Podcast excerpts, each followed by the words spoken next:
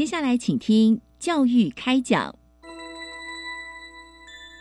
越学越多，越学越好玩；越学越多，越学越好玩。如果教育是春雨，我希望能滋养每一颗种子；如果教育是阳光，我希望能活络伸展每一株幼苗。聆听学子心声，分享教学心得，关怀环境变迁，扩大教育资源的平台。欢迎收听李大华主持的《教育开讲》，教育从倾听开始，一定华来。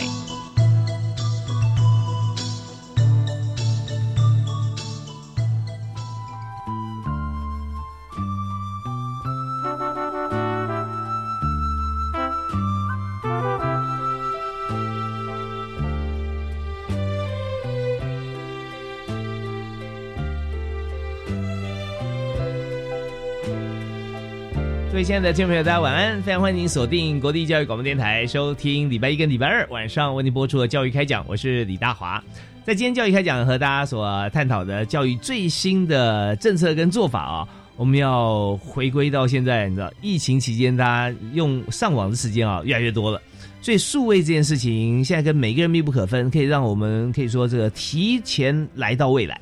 那在这个话题上面，大家讨论了很多。那重点是我们用数位来做这个学习的部分哈。我们牵涉到硬体跟软体，因为学校跟家庭不一样啊。家里面不管你是跟哪一个业者来签一个宽屏，或者说我们是用电话来分享，那这些都很简单。可是，在学校里面，我们知道说每所学校这么多的人，有老师有学生，有时候还要放影片，然后哇，每个年级老师现在上课有时候都会有一些影音。那这时候学校网络怎么跑啊？怎么跑得动？所以在这边呢，我们就有硬体的问题啊。那硬体问题要解决，那软体的部分要精进。所以呢，在推动中小学数位学习这一方面哈，那到底要怎么做啊，才能够不断与时俱进？也不能说建制到这边就停了哈，我们要不断的更新。所以今天呢，我们针对这个主题，我们特别由教育部资讯及科技教育司啊，我们推荐哈最专业的来宾是教育部资科司的。郑凯仁科长也是我们节目的好朋友啊，郑科长好，呃，主持人好，还有听众朋友大家好，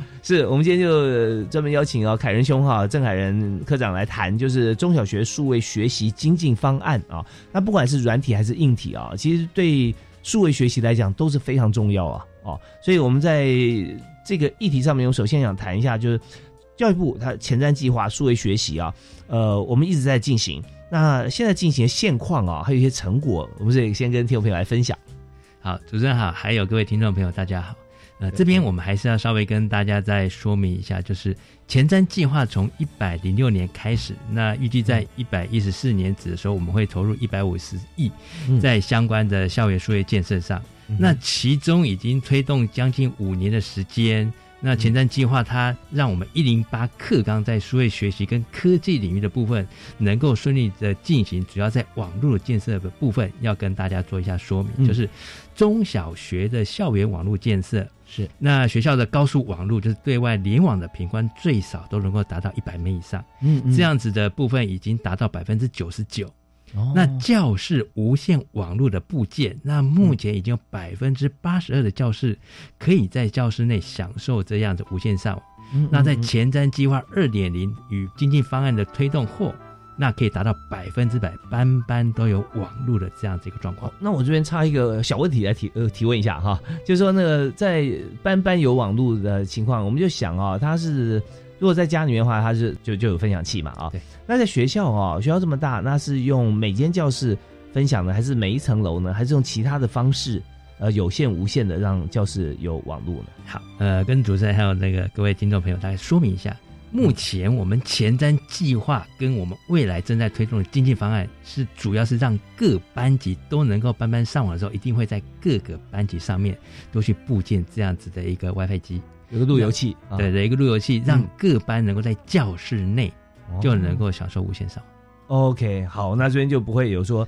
这个容量的问题，或者说人数上限的问题了哈。呃，这边还是要说明一下，因为可能过去，嗯，呃，前在比较早期，可能一百零六年或更早，学校建制的那样子 AP，可能，呃，它能够容纳的人数不是那么多，嗯，所以我们会利用这一次的机会，让大家去更新换成比较新式的路由器。嗯那它可以承载更多的人数同时上网。OK，所以真的人数真的是是个状况啊。嗯呃，不过我们现在学校里面人数也有降低，因为少子化的关系了啊。嗯那这样的话，也可以在这上面我们重新再思考一下，或者再分配一下啊，这样可能会更与时俱进。所以我们现在已经在做这件事了。好，那这是在教室的这个网络建制的部分嘛？啊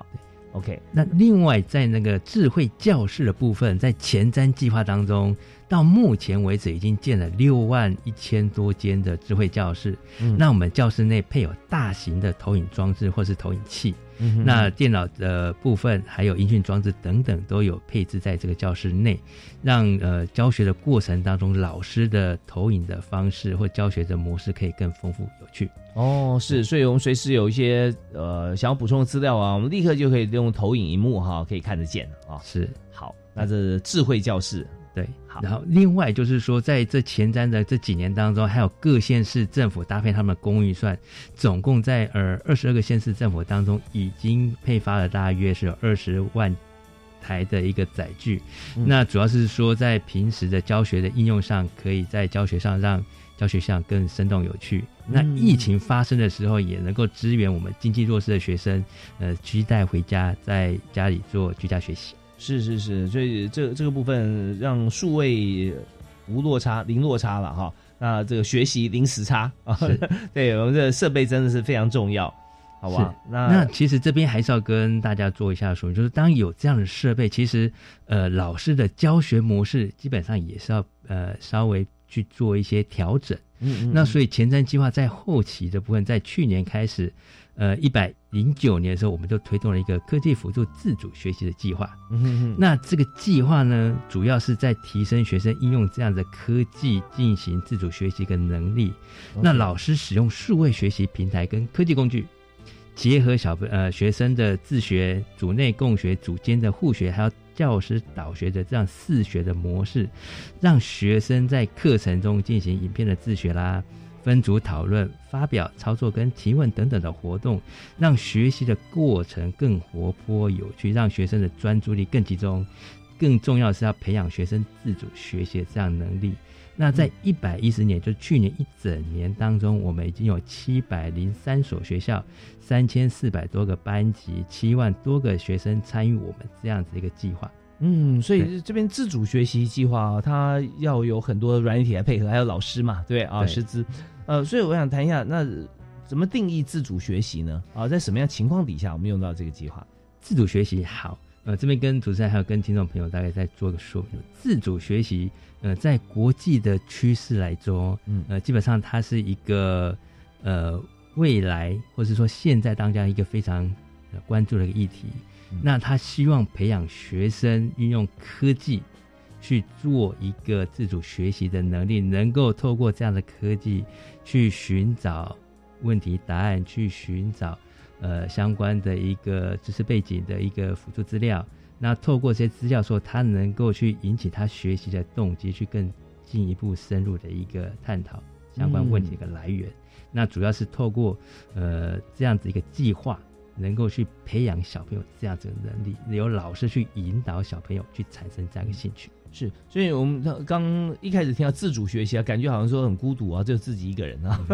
但事实上不是哦，就是说他自主，就是自己很主动的去发掘他学习的动机啊，引导他说，哎，这个很有意思，他就进来了啊，进来然后就看自己就就找资料学习。但在整个过程里面啊，还是有很多的啊，有分组啦，跟同学互动啊，啊，还有跟老师之间的互动。也许他呃是一个人在一个空间里面。啊，他他没不是说在呃班级上面啊，在学校里头，他是自己在家里面或者或或者如何，因为我们知道说现在疫情，大家也非常习惯嘛啊，那每每家里面这个小朋友上课的时候啊，自己就会拿着他的电脑或平板啊来来跟这个老师和同学互动。但是呢，你知道，如果说没有人在讲话的时候，他们每个人也很忙啊，自己在收集资料，自己在做，然后把自己收集或分工到的资料，再跟老师和其他同学来互动。那这个时候啊，我们的自主学习就就就在这边啊，所以怎么样让学生啊注意力更专注啊，培养学生自主学习能力，就是刚才科长所提到的，推动这个科技辅助的自主学习。对那其实老师在呃培养小朋友自主学习能力，都会担心是说，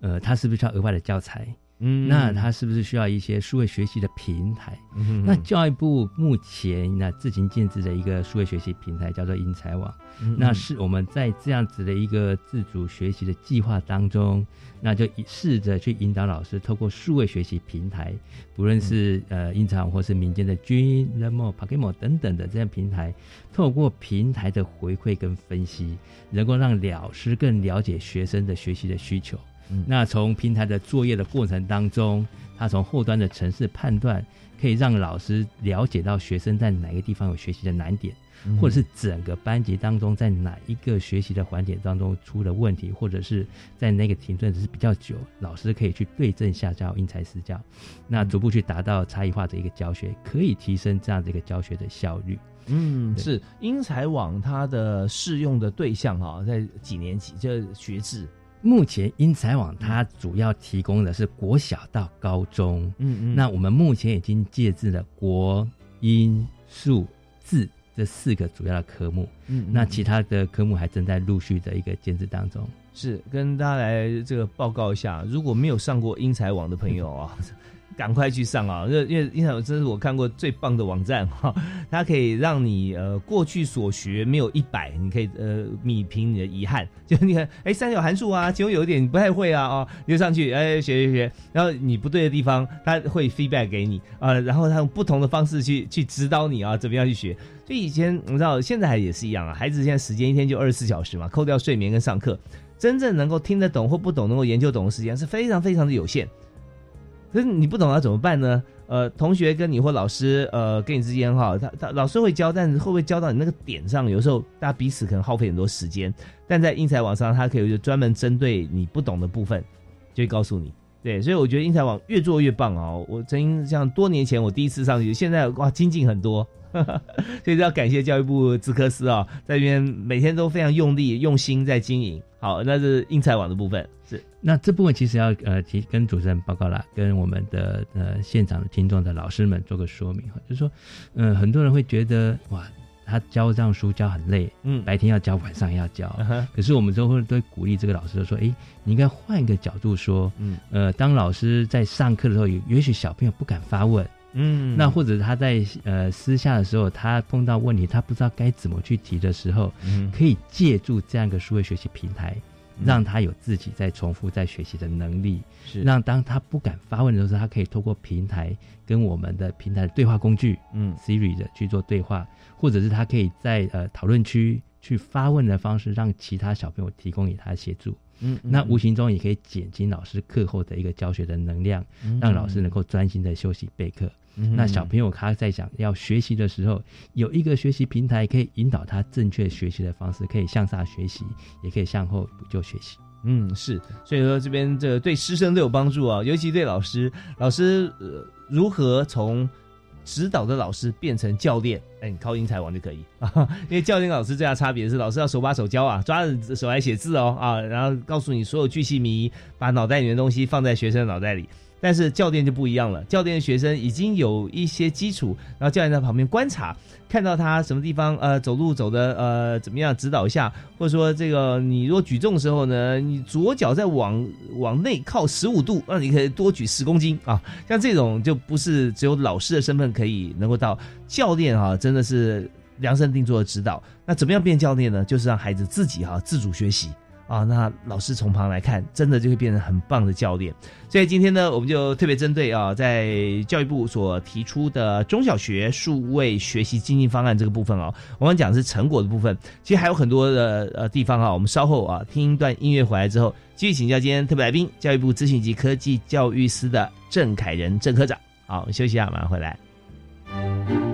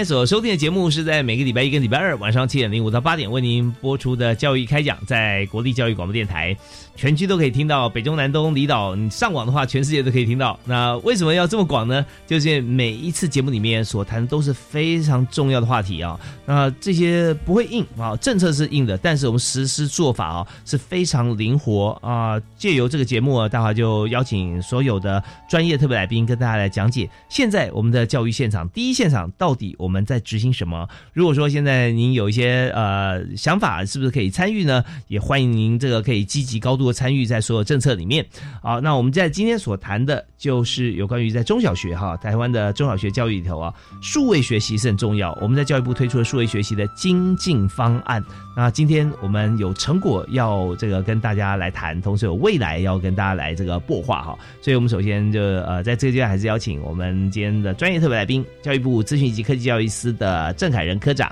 哎，科长好！哎，呃，主持人好，还有现场听众朋友，大家好。是我们刚才谈到的，呃，这个过去的这个呃成果哈，我们刚刚就讲到英才网嘛，真的，我觉得英才网是很棒，大家可以上去学各项的这个教科啊，这就我们教科书上的，就我们的表定的这个课程。那另外呢，我们也想请教一下，就是我们推动像刚才有这么好的成果嘛啊？那我们再往前瞻，以及现在在做的部分啊，那教育部推动中小学数位教育经营方案的呃最新的重点哈，那大概是怎么样思考，然后怎么推？好，呃，跟主持人还有呃听众朋友做个说明哈。那教育部在一百零九年开始推动这一个科技辅助自主学习的计划，基本上一开始是以示范的一个。呃，样态，嗯，那希望能够鼓励一些老师参与这样子一个学习。嗯，可是，在一百零九年到一百一十年当中，我们做了一个资料的收集，那发现到说，参与这些计划的学生，嗯，他的自主学习的能力是逐年提高的。那他当自主学习能力越好的时候，他的学习的效果越好。那从我们的资料统计当中，能够了解到说。透过一个英才网当中的 AI 的诊断，能够让学习落后学生在国语、英语、数学三科的学习辅助科技化评量的通过率，明显会相较于没有使用的学生，他有百分之二十以上的进步幅度。那也因此，呃，我们透过这个计划的一个研究结果，让我们更加深我们推动中小学数位经济方案的一个关注，跟正我们未来的政策的重点。所以表示这个当初我们不但决定方向是对的，而且执行的过程中啊，大家也都是加了很多的劲啊，然后就目标导向嘛，我们朝着目标迈进，就果然达到了非常好的成果。所以您刚提到的是学习落后学生的国英数啊三科的学习辅助科技化评量通过率明显进步百分之二十啊。那在这个学习辅助科技化评量指的是哪一点？呃，在学习科技化培养，主要是说各个学校班级的小朋友，老师会统计说，这一个班级他如果百分之三十五的学习成就比较落后的小朋友，会推荐他去参加这个学习辅助班。嗯，那在每年的学习辅助会有两个时间点，透过科技化评量的成绩的统计，呃，去了解到他进步的幅度。OK，所以他们参加这个学习辅助班也是透过了这个数位学习，对对，所以这方面就就表示他他有很明显的一个成长。那么当然你说一项政策它能成长百分之百吗？百分之百都都都都进步，这不是不可能哈，但是非常难。比较难，因为它有很多的主客观因素，在不同的环境条件，呃，学生他的课后分配的时间啊，还有城乡差距，或者说甚至有些隔代教养，像这样的情形，那我们要真的每个人都一模一样啊，那几乎是难上加难了。但是我们发觉说，只要有明显进步，而且超过了两成。就表示我们再推的话，它可能变成三成、五成、八成哈，有这样机会啊，所以我们就继续推了。对，好，那我们再请教一下科长，就是说现在那我们续推这个教学数位学习经营方案啊，那现在重点是什么呢？好，呃，跟主持人还有在现场的听众朋友大家做个说明。我想，好，外界其实应该对目前呃行政院核定教育部这一个四年两百亿的计划内容，嗯，应该都蛮好奇的。嗯那尤其是现场老师会觉得啊，又有一个计划来了，呃，那这个计划到底能够带给我们什么样的改变？我一定要配合吗？那它对我的影响是什么？嗯，那这部分其实要跟呃主持人还有跟呃现场听众大概做一个简单的说明。那未来正在推动的这一个推动中小学数位经济方案、数位学习经济的方案，它的规划内容主要分成三大部分，是，一个是要充实我们数位内容。嗯那另外一个就是行动载具跟网络的提升，嗯那第三个大的部分就是教育大数据的一个分析。嗯那透过这三项的计划的协助，期望能够透过数位学习去达到让我们的教材更生动、嗯书包更轻便、教学更多元、学习更有效、城乡更均衡等等五大的目标。OK，所以这边你看，第一个充实数位内容是软体啊，啊，这这内容了，内容 content。那行动载具跟这个网络是硬体啊，硬体。那网络建制当然是一开始我们提到最重要的。那教育大数据分析，那这个就是事后我们要知道说，呃，到底有没有效，或者我们及时可以给予什么协助。我们现在都要你知道都都使用这个 AI 嘛啊。那在每家公司里面呢，你要看最新数字啊，就有 dashboard，然后有这个仪表板啊，所以有资科斯一定很多仪表板。你要看这个数据分析出来这个结果，让决策者或工作者哈、在中间我们知道说，随时掌握最新的变化啊，去给予什么样子的一个协助。所以我们现在有有像这样的三项计划之后哈、我们可以达到五大目标。所以这五大目标，徐明呃跟大家来分享一下哈，就是这目标是呃怎么样来达成，有哪些的方式？还有就是说，你在三项计划里面来看，我们也想也想了解啊，像光数位内容充实这个部分哈，那到底有哪些内容应该怎么做呢？好，呃，其实，呃，不只是我们现场老师，其实业界也很关心，就是说，哎，呃，教育部他现在要充实这些数位内容，到底要怎么做？嗯，那主要是说我们在计划的一开始的设定跟规划当中，是针对数位内容的开发是一个区块。另外，我们会补助县市政府学校采购优质的数位内容跟教学软体。嗯，那数位内容开发是以学生愿意看、感兴趣跟易理解，可以从学习中得到教材中的知识为前提。那我们希望透过公司协力以及部会的合作，开发更多元的数位内容。那包括发展学科课程跟非典型课程等等方式。那以小朋友比较容易接受的游戏室，或者是 VR 的情境比较科技化，或是模拟互动等等的方式去做呈现，让我们的教材更生动。那并且我们会在这样过程当中建立一个优质数位内容采购的机制，透过教科书内容的数位化，也能够达到我们书包减重的一个目标。这是其中的第一项。嗯，这个我光是看到这三个指标，我就觉得很难，但是很有兴趣，就是说愿意看、感兴趣跟易理解。如果说每一班的这个教教学教室里面啊，我们看到荧幕上头哈，他看的都是啊，这个我我很愿意去看他啊，愿意看其实跟这个感兴趣有时候不太一样哦，因为看有时候还牵涉到。老师介绍的方式啊，对吧？然后感兴趣，一看到就被吸住了啊，就就就黏住了。然后呢，容易理解之后就消化别人自己的东西，所以这真的是很棒。所以刚才这个科长讲到说，不只是老师关心，对，业界也关心，业界也非常因为很多教材是由业界出来的，对不对？对，所以现在呃，业界已经开始在着手在在编写了业，界有在询问，那我们希望能够透过公司部门的合作，嗯，让我们传统就是如果纯纯学术研究的教材能够更生动有趣、活泼一些，嗯更能吸引小朋友的目光，是让我们未来在老师在教学的时候更能够吸引小朋友。呀，对，所以老师本来就很辛苦啊，还还要照顾这么多学生哈、甚至还要去这个家庭访视，所以呢，在教材方面，如果业界可以协助啊，又做出来真的让同学感兴趣啊，又易理解的这个教材啊，那何乐而不为？我们彼此多方合作嘛，教育事业本来就是要这个大家一起来群策群力的。所以这方面哈，呃，让很多的教学的这个机构啊，或者说这个教材研究机构啊，大家都听到了，现在准备开始做。那接下来就是行动载具跟网络提升计划。那这个部分呢，我们休息啊，听了音乐回来之后，继续请今天特别来宾啊，是教育部资讯及科技教育司的郑海仁郑科长来给我们来解析。啊，马上回来。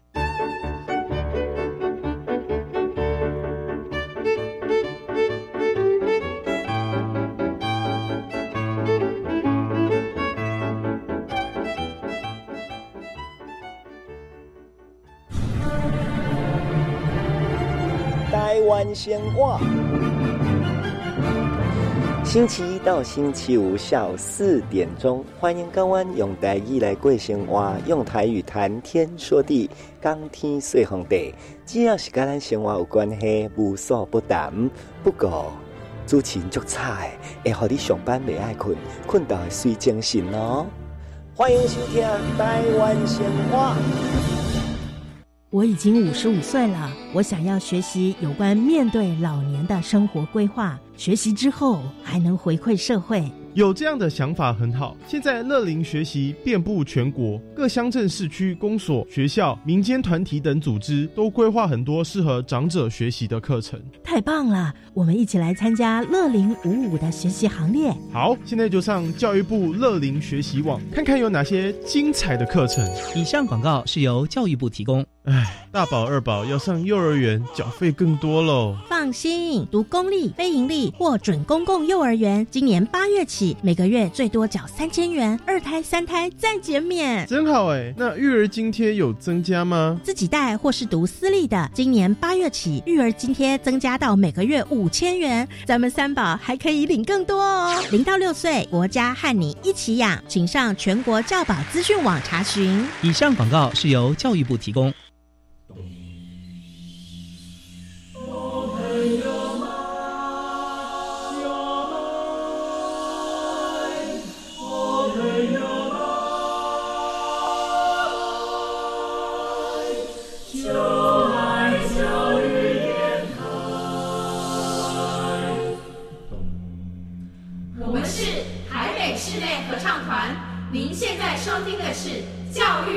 电台。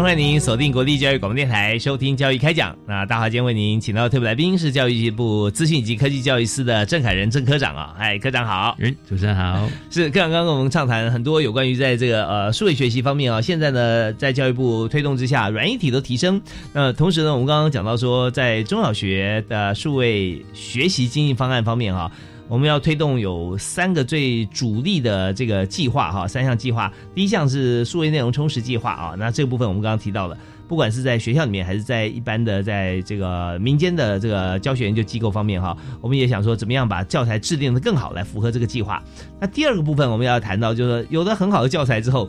要怎么看呢？啊，现在我们要书包减重嘛，书包减重，我们就不要纸本啊，我们就用载载具，对不对？用平板啊、电脑啊这样子。所以，我们第二部分刚刚科长提示哦，是行动载具跟网络提升计划。那这边我们要怎么做呢？呃，这个行动载具跟网络提升计划的部分，预计全国的中小学我们会投入大约六十一万台的这个载具，嗯那会搭配我们行动载具的管理系统，那做到一个载具的一个管控，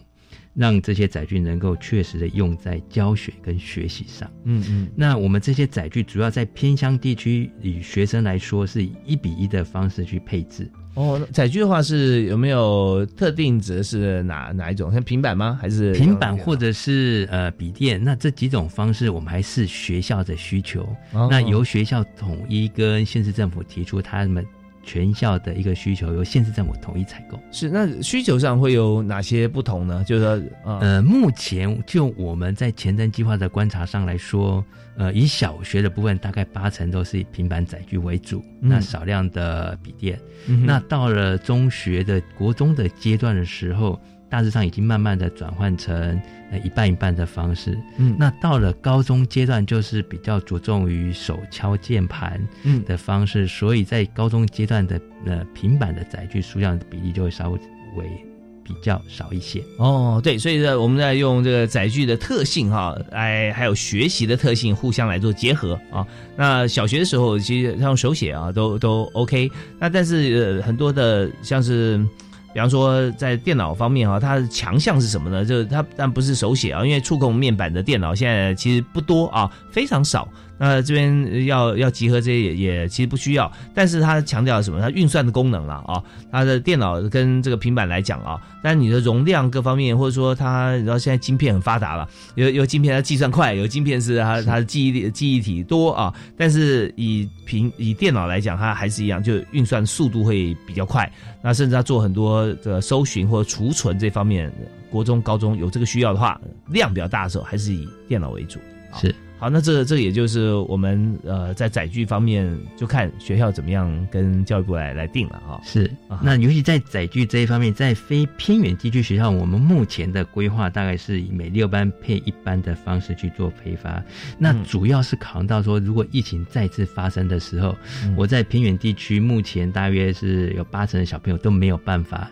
有家里有载具或者是网络的提供的部分，我们一比一方式可以提供所有偏远班级的需求。那在市区六比一的方式，这个量体估算，我们能够满足经济弱势跟多子家庭的一个需求。嗯，对。那尤其在我们平常的没有疫情的时候，我们可以在课堂上可以更充分灵活的这个运用。嗯嗯。那除了这个载具之外，我们当然知道说，如果你要在学校里面做到每个班级都有网络都能够使用的时候，那我们还必须要提升学校对县市网联外的这个频宽。嗯哼。那当各个学校都已经提宽，有同时这么大量使用的时候，那我们呃县市网到我们教育学术骨干的这个联外网络频宽也必须要同时的提升。所以这一次的网络频宽有两个部分，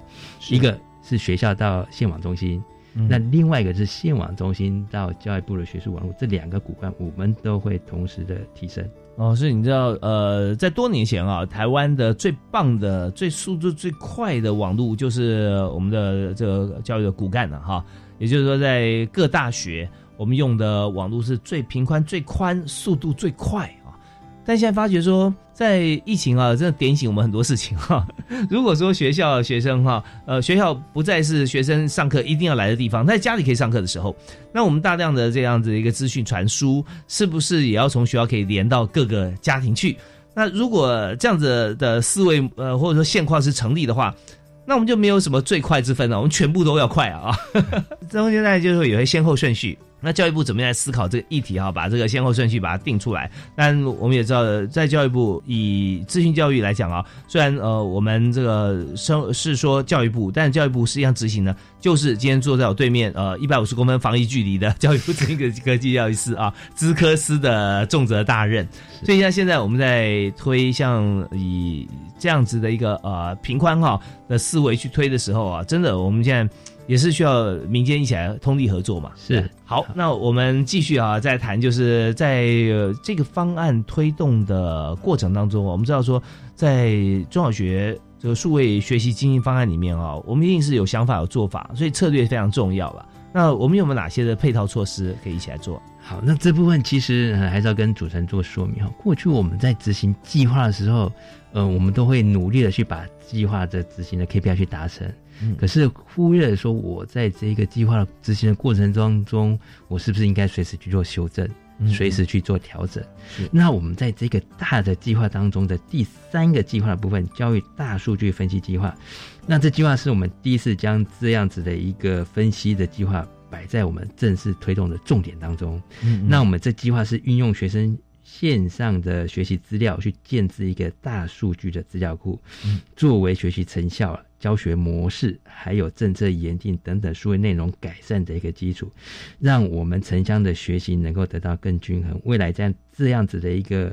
呃资料建立去识别化的开放资料库，那提供民间去做价值的创新的运用，也让我们的政策的推动能够更有效。所以同学就可以运用这个大资料库上线来做学习。资料库其实很多老师会担心说，我做这个计划，我要帮你做什么 KPI，嗯，我要帮你产生什么报表，嗯，那其实不需要那么复杂。我们这一个呃资料库的计划，基本上我们会从后端的资料。呃，去做一个分析，那会提供老师一些基本的报表，比如说英才网当中会提供老师学习的一个成就的报表，让老师能够了解各个班级当中所有小朋友学习分布的状况，那哪些部分是小朋友容易不会的。那哪些是老师可以再做稍微调整的地方？那我们希望透过数位巨大分析这样的计划，能够让老师的呃分析的作业时间能够减少，能够快速的去获得教学的回馈。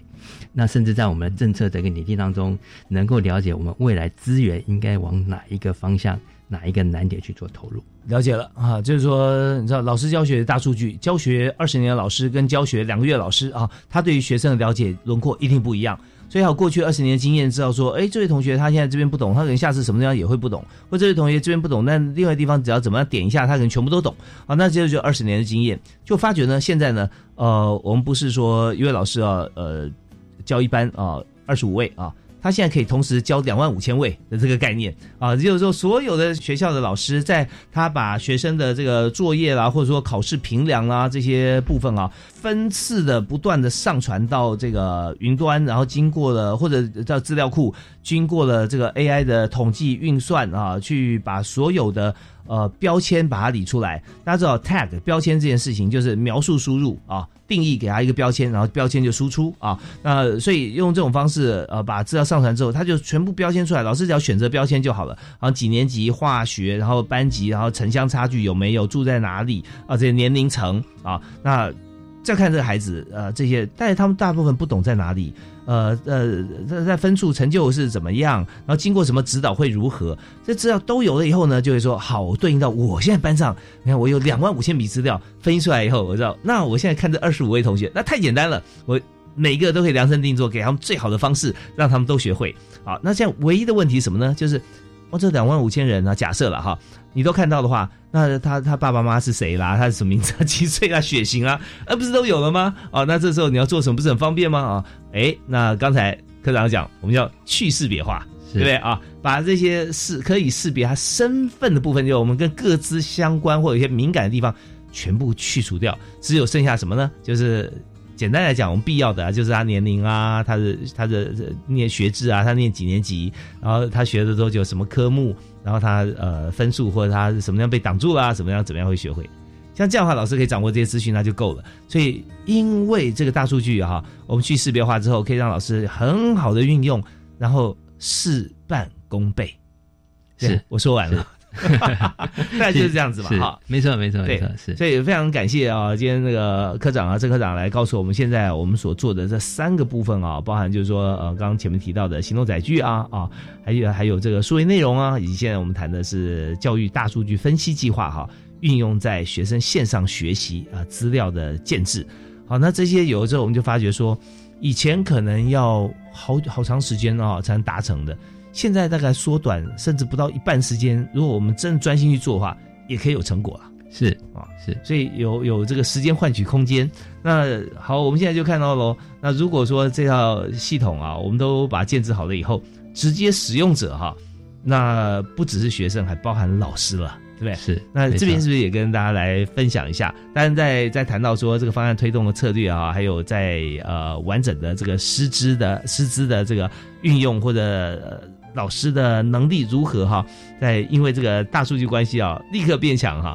那种种相关的重要问题，我们休息一下，听完音乐再回来谈。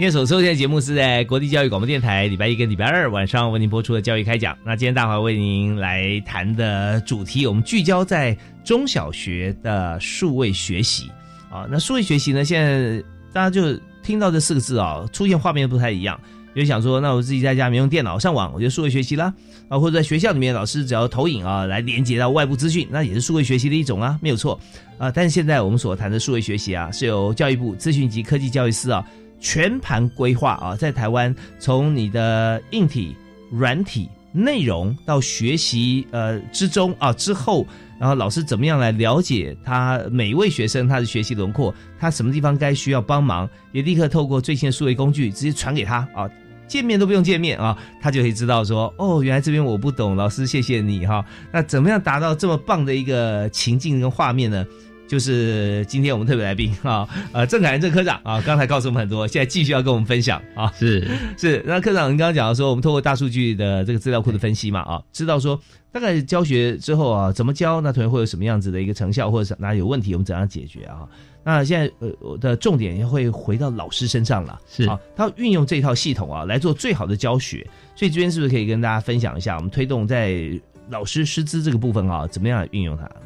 好的，呃，主持人，那还有在场的应该听众大家好，我想。呃，跟我一样，那还有很多的现场的教学的老师都已经从学校毕了非常的多年，有的是十年，有的甚至二十年，有的是三十年的老老师。是，那大家都觉得我们这些老一辈的老老师，或者是比较资深的老师，对这样子这个数位科技的运用比不上年轻人，甚至连学生都比我们还厉害。是我看你很年轻啊，一定是常常跟学生。没没没，应该这么说，小朋友他们呃，确实在数位工具的使用是比较厉害。嗯，可是。如何让这些工具能够引导到教学当中？这个老师的责任绝对跑不了，而且老师只要呃这么一点，很快就能够上手。所以呃，我们目前呃也最在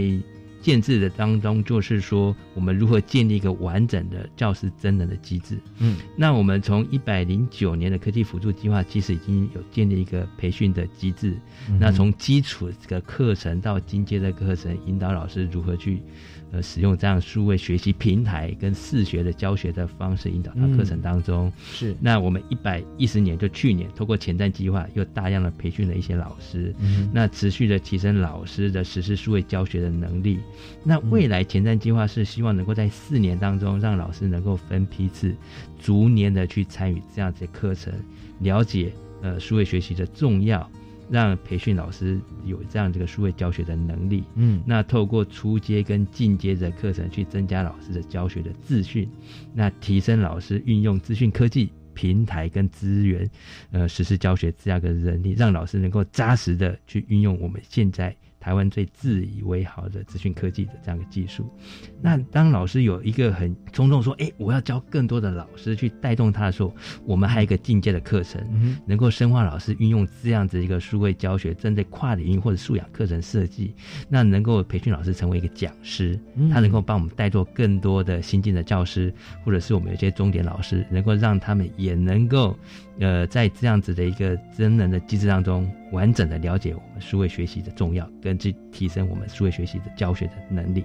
哦，那我我们发现哈，这个不只是同学哈，在学习的过程中需要这个呼朋引伴，大家一起来学习，比较比较有兴趣。老师也是一样哈，因为面对这个新的部分嘛，如果说就大家备课自己备自己的，大概有时候会有一些像是教学团队啊，大家互相分享啊，这就已经很 OK 了。可是如果说面对一个全新的这个数位的一个教学模式的话，很多老师可能不知道怎么开始，对不对？你说学会了以后会有心说，我想跟大家分享，那表示什么呢？就一定有这个需求存在嘛。是啊，他看到很多老师，也许没有他他呃了解的多啊，主动手心向下希望来辅导。那有些老师会觉得说，因为我真的完全就是他跟我无缘哈，这个系统哈，我也不知道该怎么样去看他，又不好意思。跟同事、跟朋友说：“哎，你教我一下。”是对，所以呃，那这这怎么样来做这个互动？那在这个部分，我们当然都知道，说通常老师们都会说，一个人走很孤独啊。对，那一群人走，他可以走得很长久。嗯嗯，我们鼓励老师能够成立这样的一个教师的社群。嗯，那尤其先前的孟恩有很成功的经验。是，那我们希望透过教师的社群去引导老师能够应用这样教学的观察、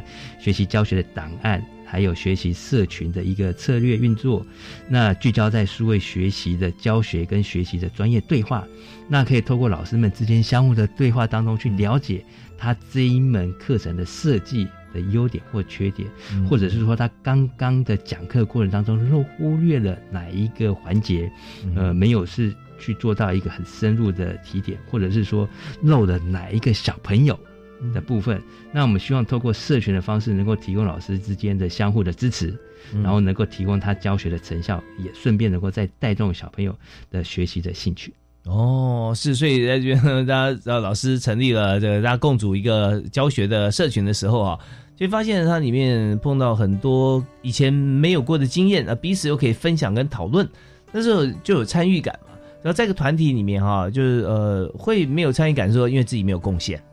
当你不断的可以贡献，而且你贡献出来之后，大家所需要的时候啊，那时候就大家发觉说，在这个社团里面、社群里面，大家都觉得非常融洽，而且有兴趣，而且会有爆发出更璀璨的一些火花光芒啊。那是教师社群啊。那如果导入教教师社群之后啊，那在这个呃，有没有一些其他地方哈、需要做一些协助？因为在数位学习的过程跟过往老师教学还是不一样嘛啊。是那没错老师需还需要哪些的哪些的辅助呢？哇，其实那个主持人您问到所有老师的心坎了，像所有老老师会觉得哇，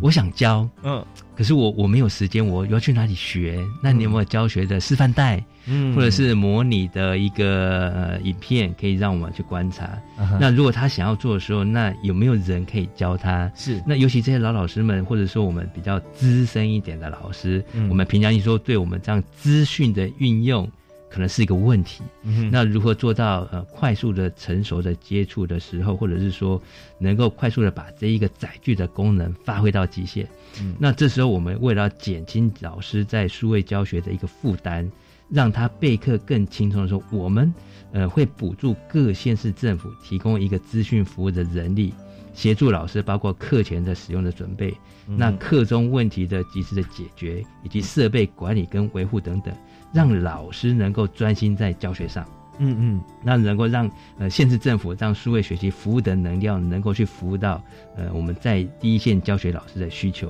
嗯那你才能够有效的去带动支持这样数位的教学。那其实真的哦，这跟呃郑科长说的一样啊，在很多时候我们知道新任教师啊，他有很多的辅助资源呢、包含也有这个呃新任教师的的这个呃前辈老师，对不对啊？或者说我们的新任校长也是啊，我们会还会有校长来这个资深校长来陪同啊，来指导。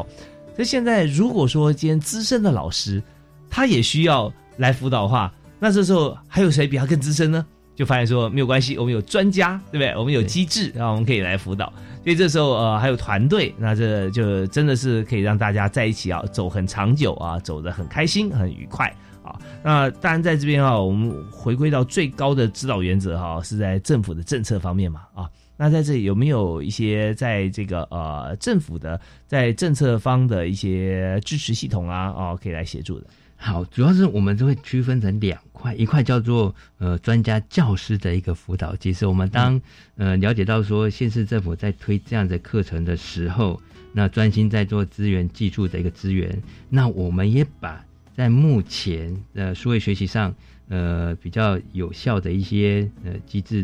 比如说呃课程的运用啦，那我们会请这些。学者专家，嗯，到第一线的教学上去了解老师教学的一些问题点，那透过呃教学的一个观察当中，呃被关一课，去了解到老师们应该呃去了解的一些呃学习的弱点啊，或者他教学的一些建议，那引导学生们如何去进行这样子的一个个人化跟适性化的学习。嗯。那所以中央会建立一个中央的数位学习辅导团队，那地方也会建立这样这个学习辅导团队，由中央去带领地方的学习辅导团队，提供我们中小学教师的一个数位教学咨询跟辅导。那支持已经培训完成的教师，能够转换目前呃对相对来说比较新形态的数位教学的模式。那除了之外，除了老师之间的相互学习跟辅导，哦，那我们最重要是说，我们中小学校长。跟行政的端必须要给予强而有力的一个支持，嗯。让为了要让这些中小学校长跟主任了解到这些数位学习的重要性啊，那有助于导入这些数位学习的部分，我们会透过办理学校行政人员的研习或者是讲习呢，去强化这些校长跟行政人员科技领导的职能，那鼓励学校建立这样一个数位学习更完整的一个实施的机制，让我们的第一线的教学现场能够更有效，然后更活泼。是真的，我们知道说，在这个整体哈，就不只是老师呃自己一个人闷着，或者说这个一个团队啊，属于某一科啊或者某个学年，而是全校啊，包含政策，包含教育部啊，啊都一起来做这件事情，大家觉得说非常愉快啊，在哪里？让话题就这样，为什么那么多人喜欢看剧呢？对？因为有话题嘛。然后第二天看到啊，对啊，你有没有看那个？有有有，他聊得很开心。但如果说我们做这、教学的部分啊，它也是一个很重要的一个话题啊，就是如何呃米平数位落差，呃，这个我指的不是学生哦，是老师啊，对啊，那这方面其实也是很正常的事情。那大家在谈都谈数位的时候，就发觉彼此啊不但有话题，而且越来越精进，然后大家互相来贡献啊自己的专长哈，那这部分就真的让这个数位学习往上哈这个推升。现在有些家长在看哦，那数位学习对不对？哦，那我这个小孩配眼镜有没有防蓝防蓝光了啊？但是 那这个老师哦备课备很久哦，黄斑部是不是要吃点维他命啊？等等，所以就是说学童啊、老师啊，就我们光看呃，以学生来讲啊，视力保健这个问题哈也是很重要啊。是，我想不是只有主持人担心，我想各报章媒体还有老师们还有家长们自己担心的说，哎，我会不会再增加我小朋友近视的可能性？嗯。那我们在推动这个方案的时候，呃，其实要考量到这个部分。老师在设计课程的时候，第一年级部分其实要参考国建署的视力的卫教建议。嗯，那两岁以下其实避免看荧幕。那两岁以上的时候，建议每天不要超过一个小时。那每日户外二到三个小时。那最重要是用眼三十分钟，要适度的休息十分钟。那我们在推动这样的方案的时候，并不是，并不是，并不是，并不是所有的时间全部盯在那个平板上。嗯，我们透过视学教学的模式，还包含小朋友手写笔记啦，还有小组。组之间要互相讨论，还有各组要发表评论，老师要总结，这样这个循环模式。课堂当中还会穿插载具、纸笔测验啦，上台发表，实体共同的方式，并不是全部全程都盯着这样这个荧幕，所以总计的使用基本上很难会超过三十分钟，并非要取代手写这样这个习惯。OK，好，那大家听得放心了啊，半个小时哈，这个比这一般小朋友在家争取说，我行不行打电动打四十分钟啊，五十分钟啊，还要再短啊。但是虽然时间短，但是功效却非常卓著啊。那这方面就是已经有我们教学经验方面哈的一个成果的一个背书，所以欢迎大家可以来，不管是用任何的这个呃好的一些这个学习的模式啊，或者网站哈来做数位学习。哦，那我们在这个。最后时间里面哈，我们想在现在在差不多两分钟时间哈，我有请郑凯仁科长来谈一下啊。那推动这个方案，我们总会有预期的目标跟效益啊。那还有就是学校在推动这个数位教学的时候，对学校本身来讲哈，会产生什么影响？好，呃，这边要跟主持人还有听众朋友大概做一简单的分享。呃，当科技它是一个已经是不可逆的一个趋势的时候，我们希望透过这样子一个方案，建立小朋友正确使用网络。学习的一个知识跟概念，还有技能。那当我们的学习的环境，呃，网络拓宽速度变快的时候呢，那我们可以利用这样这个速度，在教学的过程当中，有更学习好的一个载具的内内容跟数位的内容。那能够透过生动有趣的活泼去吸引小朋友快速的学习，然后透过这样子愿意学，去突破他学习的难点，改善他学习的效益。数位学习能够成为校园的一个日常。那我们希望透过大数据的帮忙，让老师可以教学更轻松、更有效的掌握小朋友学习的难点，可以去引导小朋友学习，产出小朋友个人化的一个学习的建议，引领小朋友达到更好的一个学习的目标。那。个人化的学习，它会一定逐渐会变成是一个普及的方式。那经济方案的话，会鼓励各个学校去实施，呃，数位学习平台辅助自主学习。那便建立专家辅导机制啦。那未来我们教育的现场，老师一定会充分运用这些数位空技跟数位学习平台进行教学辅助。那借由观看小朋友的学习的记录跟诊断结果，了解到每一个小朋友其实有不同的学习路径，给予他适切的学习方案，帮助学生达成他学习的目标跟提升他学习的成效。是，真的太棒了！我们刚才从最后郑凯仁科长这个简短的结论里面，我发觉说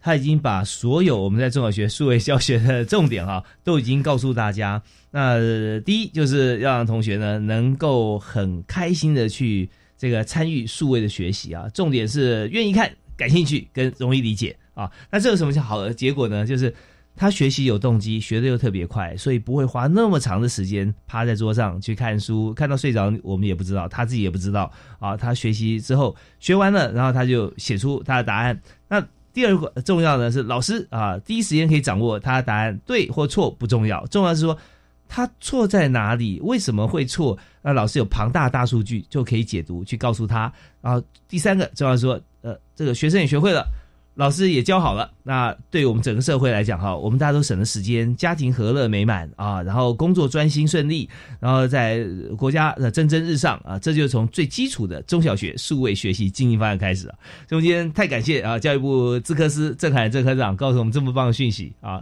科长，那我们就期待下次我们再有成果，我们一起来分享。好，谢谢计划主持人，也谢谢各位听众，谢谢，感谢大家收听，我们下次再会啊，拜拜。